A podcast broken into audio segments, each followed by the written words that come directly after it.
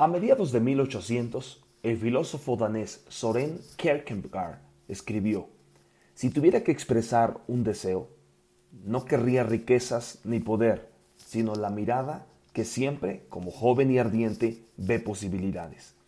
El apóstol Pablo veía grandes posibilidades de servir en sus experiencias de la vida. Usaba las puertas que Dios abría para testificar de Cristo. Cuando lo arrestaron en Jerusalén y se presentó ante el gobernador Félix, aprovechó la oportunidad para proclamar el Evangelio. Mientras Silas y él estaban presos, le hablaron del Evangelio al carcelero filipense y posteriormente Pablo utilizó su encarcelamiento en Roma como una ocasión para estimular la fe de los creyentes en Filipos.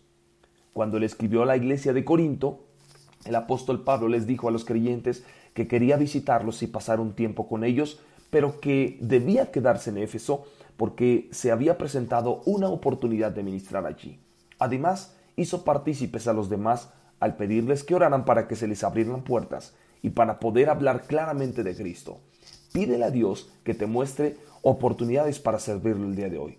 Dennis Fisher dijo, es probable que te sorprendas de lo que Dios presenta ante tus ojos. Dios escribe una oportunidad en un lado de la puerta y la responsabilidad en el otro. Hoy puedes ver la puerta o puertas de oportunidades que se abren para ti.